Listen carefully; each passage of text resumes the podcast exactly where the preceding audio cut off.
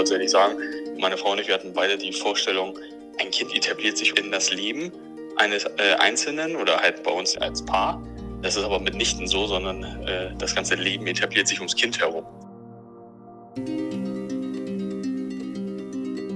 Hey, ich bin Justus. Und ich bin Jacqueline. In dieser Folge geht es um das Vatersein. Also, was macht einen guten Vater aus?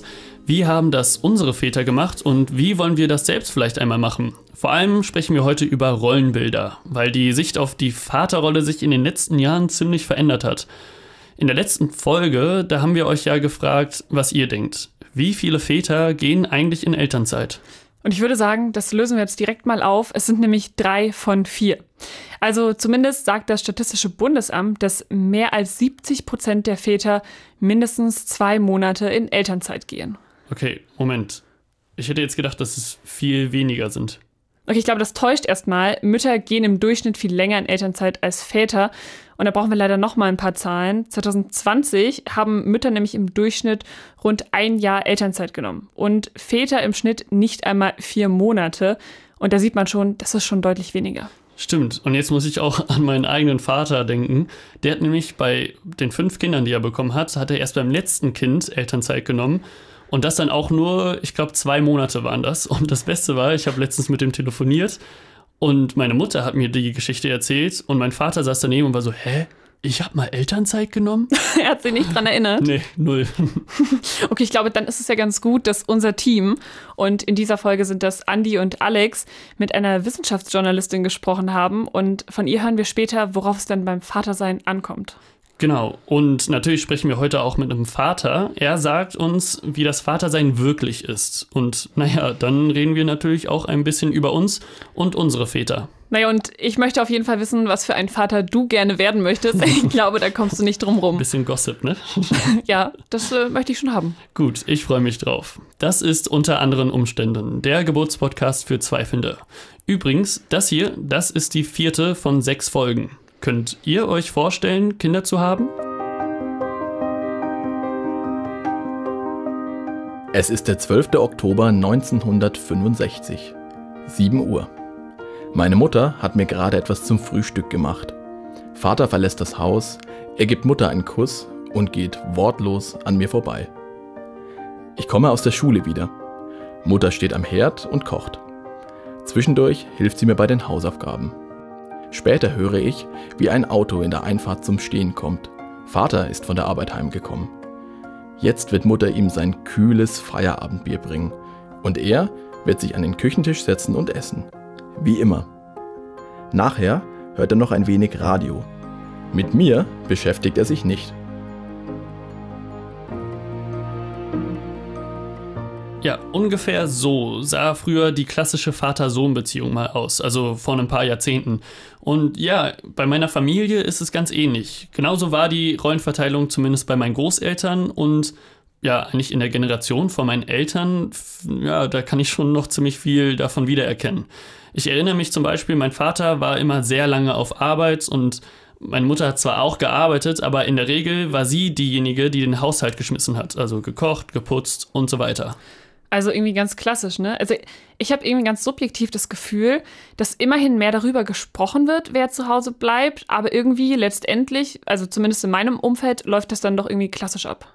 Voll, ja, bei mir ähnlich. Okay, Justus, du hast mir ja schon erzählt, dass du mal Kinder möchtest. Also ich weiß, die Frage ist jetzt irgendwie echt groß, aber hast du dir schon mal Gedanken gemacht, was für ein Vater du gerne sein möchtest? Nee, also so konkret jetzt nicht. Ich habe mich nicht zwei Stunden hingesetzt und philosophiert. Aber es ist natürlich so, wenn man mal einen Film guckt, ein Buch liest, wo das Thema ist, ähm, dann schon. Zum Beispiel letztens habe ich ein Buch gelesen, wo es vor allem um Care-Arbeit ging. Und das Lustige, wir haben ja gerade gemerkt in der Vorbereitung, Du liest es auch gerade. ja, ich bin gerade dabei. Zumindest sagt mein E-Reader, dass ich äh, bei 70 Prozent bin. Also mir fehlt noch was, aber ja, ich halte habe. durch. Ich halte es durch. ist gut. Es ist gut. äh, und zwar reden wir von Die Wut, die bleibt. Das hat äh, Mareike Fallwickel geschrieben. Das ist ein Roman und ich möchte da jetzt gar nicht viel spoilern, also was da passiert. Aber im Prinzip legt das Buch eigentlich ganz gut offen, wie viel Care-Arbeit Frauen machen und dass Männer das halt einfach nicht sehen, weil Frauen die kümmern sich um die Kinder, die putzen die Wohnung, die kochen Essen und das halt alles unbezahlt. Und ich möchte das jetzt hier auch gar nicht generalisieren. Es gibt ja auch Männer, die sich kümmern. Aber die Geschichte, für mich zumindest, also ich kann mich da ganz gut reinversetzen, wie das so ist. Ja, mir ging es genauso. Und also ich will jetzt nicht sagen, das Buch hat mir die Augen geöffnet, weil also ich habe mir schon ein paar Gedanken davor zu dem Thema gemacht. Aber es war schon so, dass mir dadurch erst so richtig klar geworden ist, wie unfair das alles gerade ist. Und zwar also immer noch bis heute, obwohl wir ja eigentlich gerade schon festgestellt haben, dass sich in den letzten Jahr, Jahren und auch Jahrzehnten was getan hat, aber halt noch nicht genug. Okay, aber das heißt, das Buch, das wäre für dich so ein Negativbeispiel. Also du würdest schon als Vater gerne Care-Arbeit übernehmen. Ja, also ich bin jetzt kein Fan von Kloputzen und Windeln wechseln, aber du ja auch nicht. Nee, ganz sicher nicht. ähm, aber mir wäre es schon wichtig, dass ich das mit meiner Partnerin gerecht aufteile. Und vor allem, dass ich mich danach nicht irgendwie feiern lasse wie irgendein World Champion, wenn ich das mache. Weil das ist ja auch noch so ein Ding, dass Väter noch viel zu oft gelobt werden, wenn sie mal was tun, was in der alten Vorstellung eigentlich die Mütter machen. Das teile ich voll. Und ich meine, nur weil du jetzt Windeln wechselst, bist du ja nicht gleich ein guter Vater. Und für mich würde da irgendwie auch dazugehören, dass man Werte vermittelt bekommt, ne? Von Safe. dem Vater. Ja, ja, auf jeden Fall. Und das ist ja, das ist dann aber schon so eine Sache, wo ich mir ja noch ziemlich unsicher bin. Da habe ich viele Fragezeichen im Kopf. Also, wie kriege ich das hin, dass mein Kind irgendwann diese ganzen Werte abkriegt, die meiner Partnerin und mir wichtig sind? Vor allem, wüsste ich jetzt auch gar nicht, wenn du mich jetzt fragen würdest, könnte ich dir nicht direkt sagen, was das so alles wäre. Ja, echt schwierig. Ich, also ich würde, glaube ich, sagen, dass mein Papa mir beigebracht hat, wie ich so mein Leben strukturiere. Also, dass ich so pünktlich bin und so strukturiert, das ist auf jeden Fall von ihm. Aber ah, das sind ja auch so Sachen wie, dass man höflich ist, dass man Leute grüßt. Also das war bei mir zu Hause auf dem Dorf damals ein totales Ding oder auch, wie man sich am Tisch benimmt. Aber das sind ja so diese Standard-Benimmregeln. Ich glaube, das kann man seinem Kind ganz gut antrainieren. Schwieriger wird es ja dann so bei diesen großen Werten. Ja, mir wäre zum Beispiel wichtig, dass meine Kinder so, ja, so einen Sinn für Gerechtigkeit haben. Also ich bilde mir manchmal ein, dass ich solche Sachen viel aus Büchern und Filmen oder auch Situationen aus dem echten Leben mitbekommen habe. Also dieser moralische Kompass, der mir hilft, in den, zumindest in den meisten Situationen, mich richtig zu entscheiden. Okay, aber das heißt, äh, damit deine Kinder irgendwie diese Werte lernen, da würdest du dir dann davor überlegen, okay, diese Bücher sollten sie lesen. Mm, naja, also zumindest am Anfang. Also ich finde zum Beispiel Astrid Lindgren toll, Erich Kästner wäre auch super. Oh, fände ich auch schön. Ja. Um, und dann gibt es aber mittlerweile ja auch immer mehr Kinderbücher, wo so diese alten Ansichten nicht mehr reproduziert werden. Also wo jetzt nicht nur der Junge und das Mädchen sich ineinander verlieben und wo es nicht nur weiße Menschen in einer Freundesklicke gibt. Ja, oder auch einfach, wenn ich mal einen Sohn habe, dann soll der halt auch Pferdebücher lesen können, dürfen, wie auch immer, wenn er das möchte. Ähm, aber das sind jetzt eher so generelle Dinge irgendwie. Die würdest du ja auch mit deiner Partnerin absprechen. Das ist ja dann nicht nur die Aufgabe des Vaters. Genau, und vor allem will ich das überhaupt nicht streng kontrollieren. Ich will jetzt keine Zensurbehörde sein oder so, sondern, also das wäre auch noch so ein Punkt, also ich will kein Helikopterpapa sein. Meine Kinder sollen den Freiraum bekommen, den sie brauchen. Und vielleicht kann man es so beschreiben, ich würde den quasi links und rechts so Leitplanken setzen und da drin können die sich frei bewegen. Weiß ich nicht, ob das hilft. Ich finde das Bild total schön. Ich würde da auch mitgehen. Also auch, wenn wir jetzt schon öfter gehört haben, ich bin ein Sicherheitsmensch. Aber ich glaube, da, ich würde das genauso machen. Ich möchte meine Kinder ähm, nicht kontrollieren, falls ich denn mal welche haben sollte. Aber ja, ich weiß nicht, wie es bei dir ist. Ich finde das jetzt gerade irgendwie schon ziemlich schwierig, weil ich, ich habe einfach noch kein Kind. Also das ist alles total fiktiv. Ja, das stimmt. Also wir haben jetzt zwar ein paar Punkte geklärt, die uns wichtig wären. Ja, aber wie du schon sagst, so richtig konkret ist das jetzt noch nicht. Also lass uns Hilfe holen. Am besten von Leuten, die schon Kinder haben.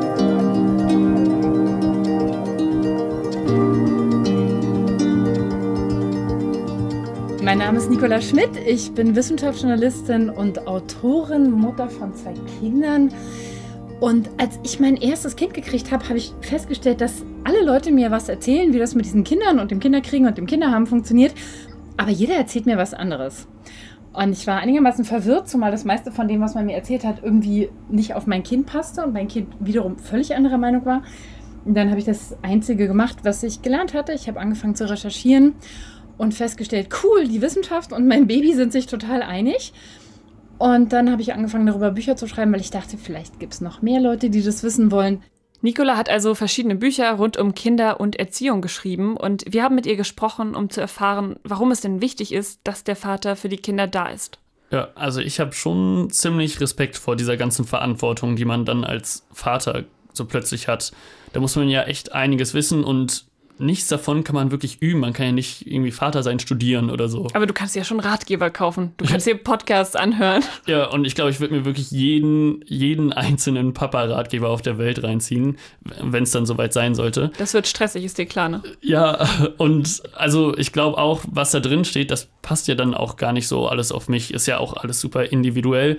Und am Ende will ich ja auch nicht irgendwelche Ratgeber im Hinterkopf haben, wenn ich mit meinem Kind rede.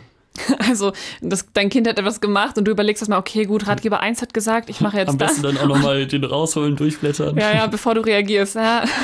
Ich glaube ehrlich gesagt, das ist einfach viel Learning by Doing. Und wir merken ja jetzt schon, was einen guten Vater ausmacht. Das kann man nicht so leicht zusammenfassen oder zumindest wir nicht. Nicola, die hat sich damit ja schon etwas mehr auseinandergesetzt und die kann für sich sagen, was sie am wichtigsten findet. Also ein guter Vater ist vor allen Dingen ein Vater, der emotional verfügbar ist. Das Hauptthema ist Emotional Availability.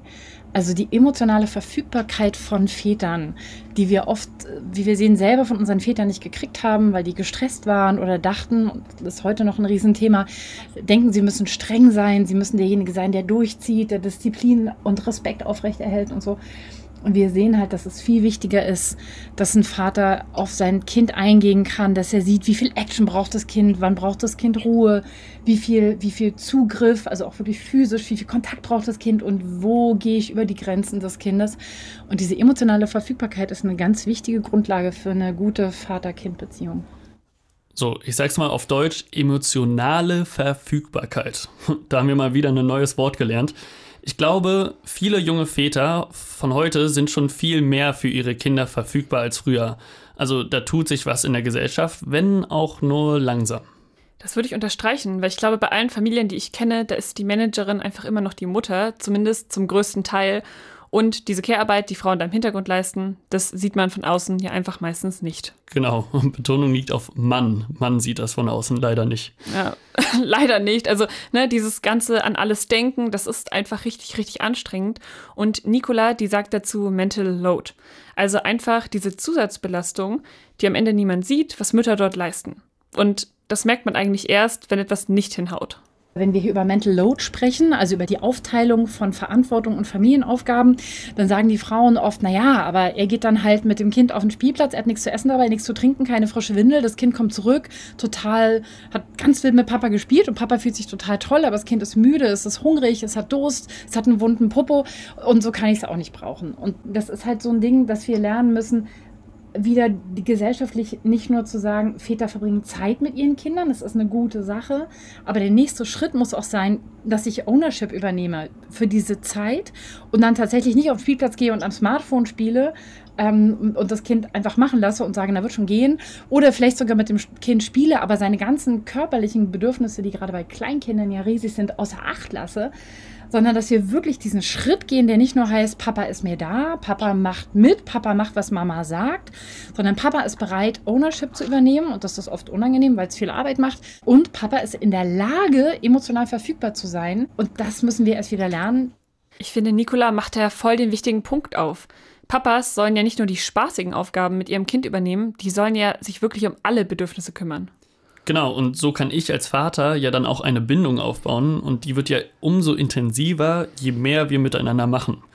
Das war meinem Vater zwar auch ziemlich wichtig, aber ja, am Ende lief es so wie bei den meisten anderen auch. Also quasi bei allen fünf Kindern ist meine Mama in die Elternzeit gegangen und mein Papa hat weitergearbeitet. Das war für meine Eltern ja quasi selbstverständlich, weil er hat halt damals schon mehr verdient als meine Mutter.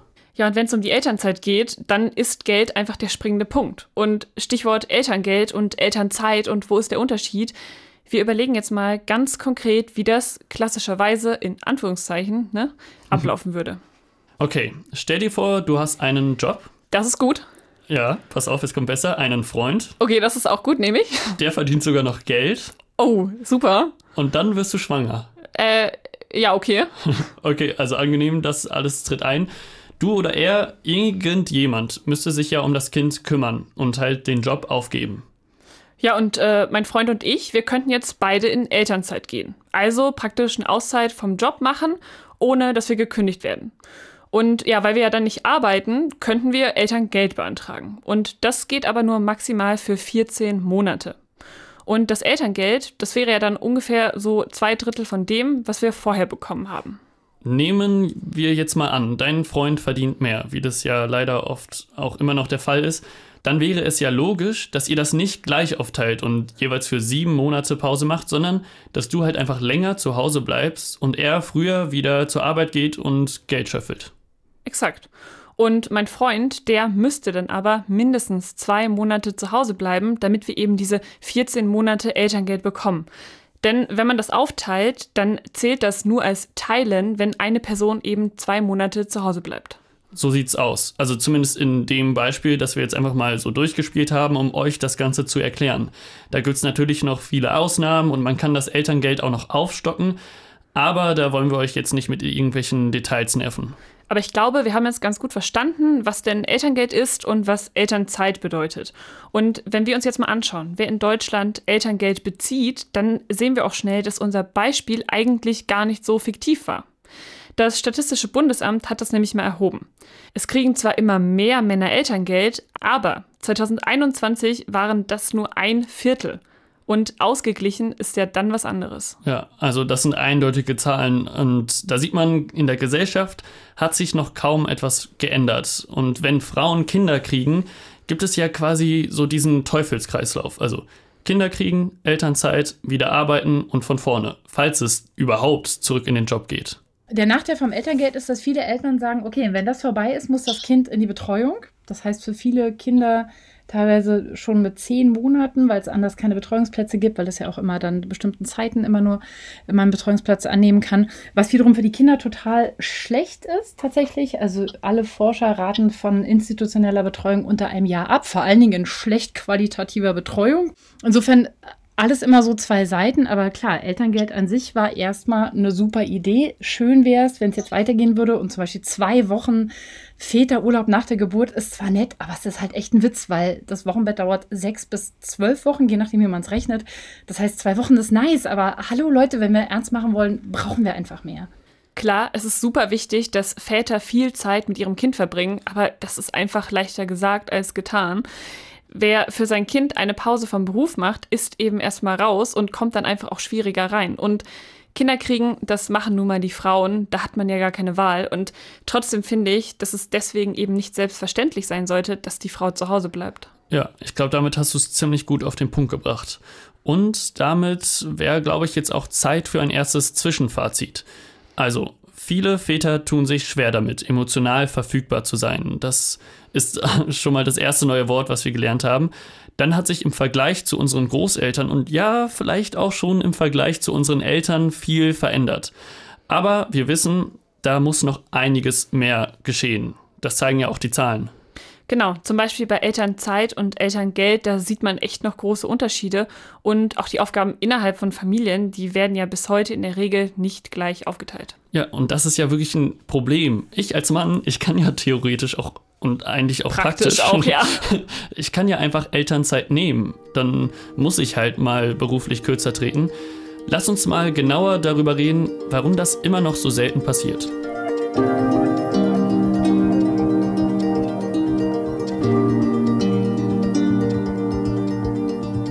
Jetzt kommen wir zu den Fragen, die ich mir stelle und ja, wahrscheinlich auch viele andere, die uns gerade zuhören und ja, irgendwann mal Vater werden auch. Wie geht das mit dem Vatersein eigentlich und wie fühlt sich das an? Wie verändert sich dadurch mein Leben? Wir haben mit einem Vater gesprochen, bei dem das Vaterwerden nicht so lange her ist und im Vatersein, da ist er gerade noch mittendrin.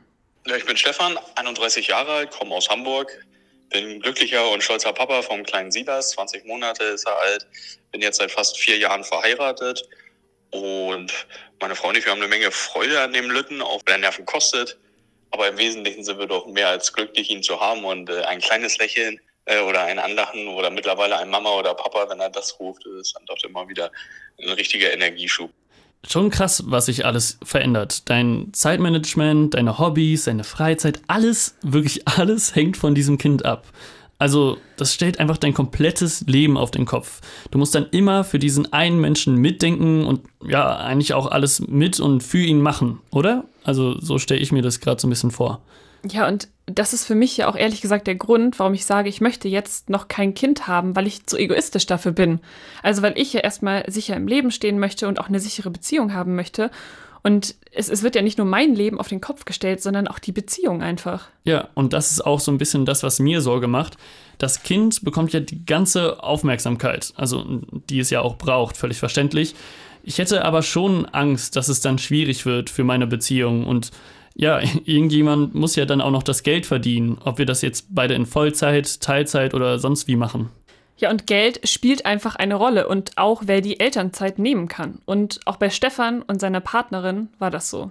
Als es dann tatsächlich so weit war, habe ich mich so unvorbereitet wie noch nie in meinem Leben gefühlt. Also ein Kind ist definitiv ein Gamechanger, muss man einfach mal so sagen. Äh, der klassische Rollenbilder haben wir nie in irgendeiner Art und Weise präferiert oder für uns für wichtig erachtet. Äh, und da bin ich immer glücklich gewesen, ehrlich gesagt, dass wir beide Equal Income haben. Und ähm, mit dem Kind ändert sich da doch tatsächlich vieles.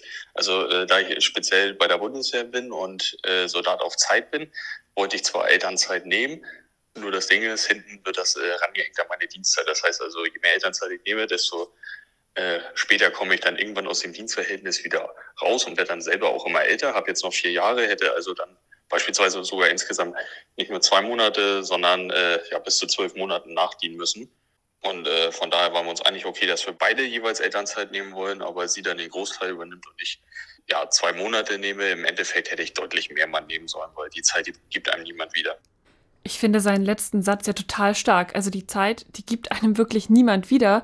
Und mhm. ich glaube, genau deshalb würde ich das ja mit meinem Partner auch gerne aufteilen, falls es dann soweit sein sollte.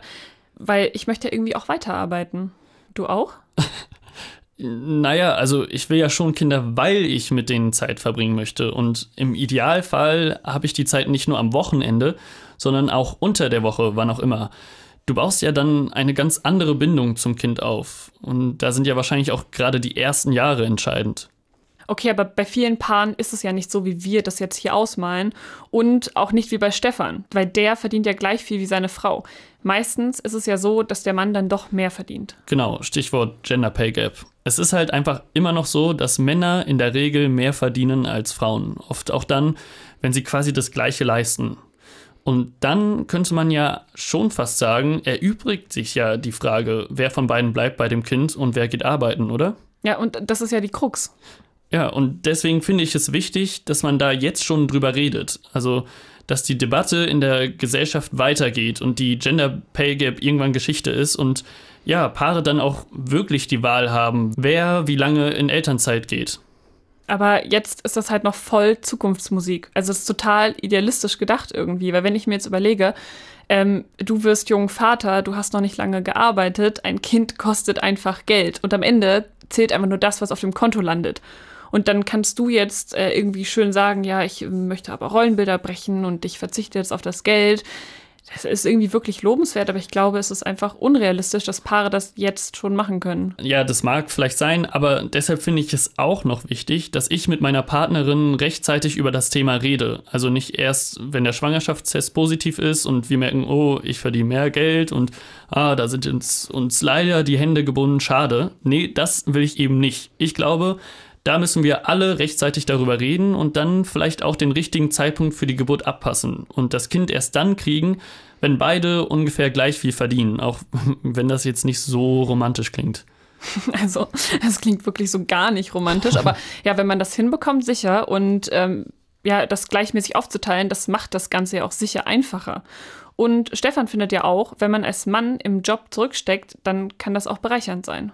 Also ich muss sagen, bis vor kurzem habe ich mich sehr gehetzt gefühlt. Äh, gar nicht, also ich habe mit ein paar Freunden mich unterhalten, die auch Väter sind, die bewusst für sich diesen, die Entscheidung äh, wahrgenommen haben, dass sie den Verzicht auf der einen Seite, also Einschränkung der persönlichen Hobbys und der autonomen Bedürfnisse hingenommen haben, weil sie auf der anderen Seite wussten, was sie eigentlich bekommen. Und ich muss tatsächlich sagen, meine Frau und ich, wir hatten beide die Vorstellung, ein Kind etabliert sich um das, in das Leben eines äh, Einzelnen oder halt bei uns in die in, als Paar. Äh, das ist aber mitnichten so, sondern das ganze Leben etabliert sich ums Kind herum. Das ganze Leben etabliert sich ums Kind herum. Das finde ich ist eine starke Aussage. Aber ich glaube, dass, also ich kann mir gut vorstellen, dass es das ganz gut trifft, weil so ein Kind macht eben viel aus und ist nicht nur so ein nettes Gimmick, was man sich eben mal so anschafft. Also ein Kind, das klingt total pathetisch, aber es verändert ja einfach alles. Ja, und da muss ich jetzt wieder an das Buch denken, über das wir ja am Anfang geredet haben. Ein Kind ist halt einfach echt viel Arbeit und Eltern sein, also so stelle ich mir das vor, kann, glaube ich, auch echt die Hölle sein. Das hat Stefan, glaube ich, sogar noch ganz positiv ausgedrückt. So, aber jetzt stell dir mal vor, deine Freunde und Freundinnen, die kriegen alle gute Jobs. Die werden ChefredakteurInnen, die machen aufwendige Investigativrecherchen oder die arbeiten vielleicht auch als KorrespondentInnen im Ausland. Nur du nicht, weil du zu Hause bei den Kindern bist. Wie klingt das für dich? Ganz ehrlich? Ja, ganz ehrlich. Ich fände es, ich fänd es okay. Wirklich? Ja. Also erstens, weil ich nicht ein komplett überarbeiteter und müder Chefredakteur werden möchte. Also das ist leider mein Eindruck nach drei Jahren Journalismusausbildung, wo ich auch in ein paar Redaktionen war. Und zweitens will ich ein glückliches Leben haben. Und meine Definition von Glück ist halt kein Journalistenpreis oder sowas. Zur Not, ja, zur Not lande ich halt in irgendeiner Pressestelle und verdiene halt da mein Geld, aber hab dann pünktlich und stressfrei Feierabend. Aber IC, ich sehe gerade schon, du schaust mich sehr skeptisch an. Wahrscheinlich bin ich dir da wieder ein bisschen zu idealistisch. Nee, nein, also, also ich finde, das klingt, also es klingt auch voll schön irgendwie. Das ist nicht idealistisch. Du setzt einfach andere Prioritäten und das ist ja voll fein. Aber ich weiß nicht, glaubst du nicht, dass du dann irgendwie auch so ein bisschen FOMO verspürst, wenn alle deine FreundInnen wirklich tolle Jobs haben und du hängst nur bei den Kindern? Also wirklich Vollzeit. Ja, schon. Und also mir ist schon klar, das sagt sich jetzt so leicht irgendwie, auch hier in so einem Podcast. Und vor allem, wenn noch lange gar kein Kind im Anflug ist und ich auch noch kein Jobangebot für eine Korrespondentenstelle in Washington habe. Und Stefan ist ja auch ganz ehrlich, so ganz kalt lässt ihn das nicht.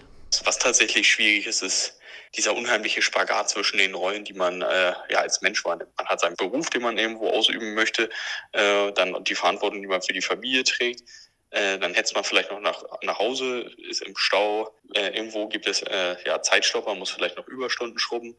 Man hat einen stressigen Rückweg gehabt und äh, geht sofort in das nächste High-Level über, dass man dann aufs Kind noch aufpasst und dann geht er vielleicht auch nicht schlafen und sowas. Und äh, auch dabei dann die Partnerschaft als solches nicht zu vergessen. Stimmt, da haben wir vorhin schon drüber geredet, was Stefan gerade angesprochen hat. Der Partner oder die Partnerin, die sind ja auch noch da. Und man darf sich selbst nicht vergessen. Und ich glaube, jetzt sind wir an einem Punkt, an dem wir echt schon viel angesprochen haben. Oh ja. Also Beziehung. Wie macht man das, dass man sich als Paar nicht verliert? Aber auch die Erziehung. Also wie vermittle ich überhaupt die richtigen Werte?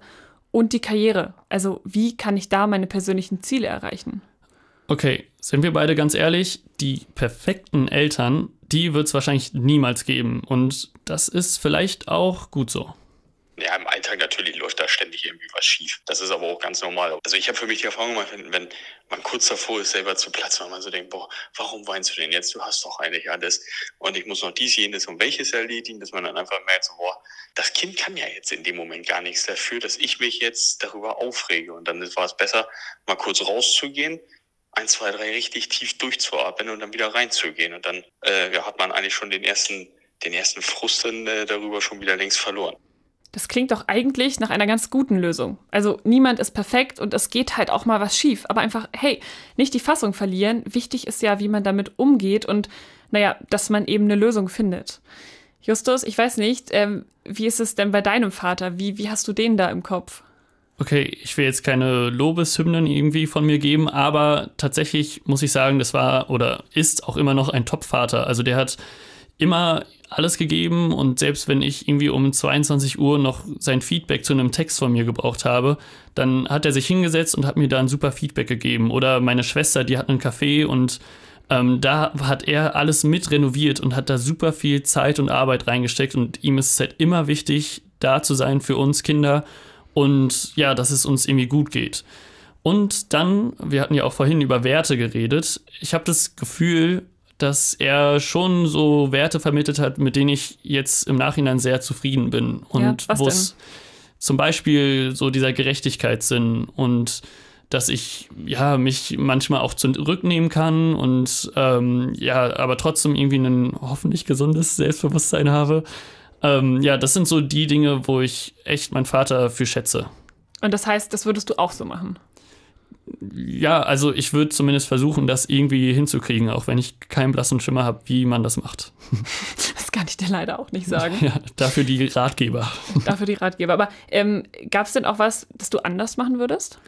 Ja, ich denke schon. Ähm, und zwar einerseits ist zwar ja irgendwie die Zeitsache. Also er hat mir erzählt, im Gegensatz zu seinem Vater war er für uns schon noch echt viel da. Also er hat wohl ziemlich viel auch zurückgenommen, äh, was Job angeht. Ähm, aber er war dann doch immer erst abends bei uns zu Hause. Und ähm, wenn ich das irgendwie anders hinkriegen würde, dann würde ich es gerne auch anders machen. Und die zweite Sache ist vielleicht so, ja, vielleicht so Stichwort toxische Männlichkeit irgendwie, dass es ihm sehr schwer fiel, Emotionen offen zu zeigen da will ich ihm jetzt auch gar keinen Vorwurf machen oder so. Ich habe ihn auch, wir haben da auch schon drüber geredet und er meinte, ja, das ist halt seine Art. Also er hat sich da nicht als Vater, wollte er da nicht das super Vorbild sein und hat sich deswegen zurückgenommen, sondern er meinte, ja, ich komme aus Westfalen, das ist meine westfälische Art, so ist es halt. Aber es ist ja ganz schön, irgendwie, dass du das so für dich reflektieren kannst und sagen kannst, äh, da ziehe ich auch was raus irgendwie, ne? Und ich meine, du bist auch nicht der Einzige, der sich da Gedanken macht. Es gibt ja auch noch die Papas da draußen und Stefan und der sagt das. Man sollte sich selber erstens nicht komplett vergessen oder aufgeben, sondern immer noch äh, bedenken, wer man selber ist. Äh, aber in erster Linie die Familie voranstellen und äh, insbesondere das Bedürfnis der Kinder und ähm, ich glaube, jeder hat so die Vorstellung, also ich zum Beispiel bin mit der Vorstellung reingegangen, dass ich es besser machen möchte als meine Eltern, auch wenn die für den Moment das Beste einfach gegeben haben, was für sie möglich war.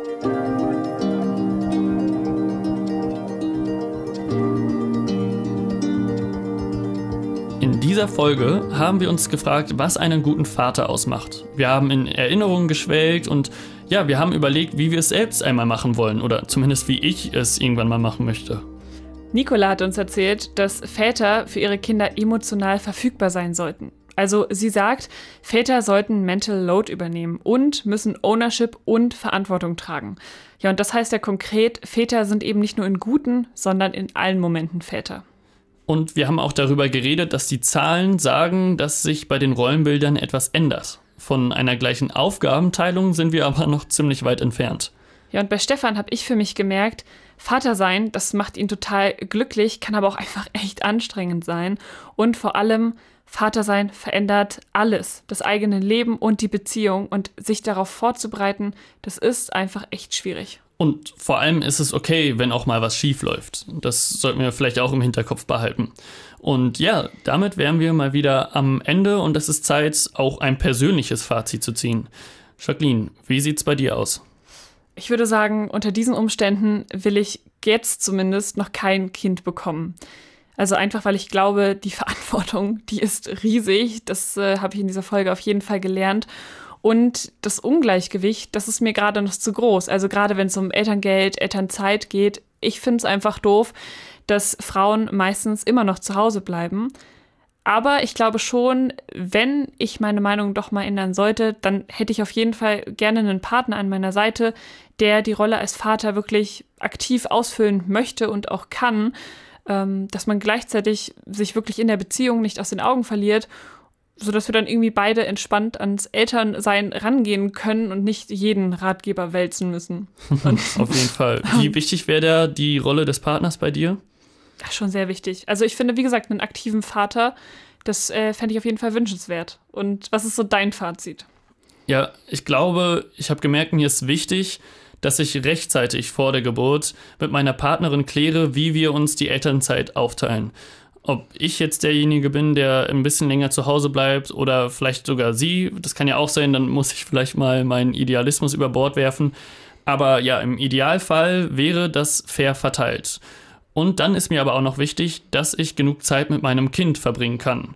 Und um jetzt noch eine dritte Sache zu nennen, wenn ich mir ja wirklich klar gemacht habe, ja, den perfekten Papa gibt's nicht.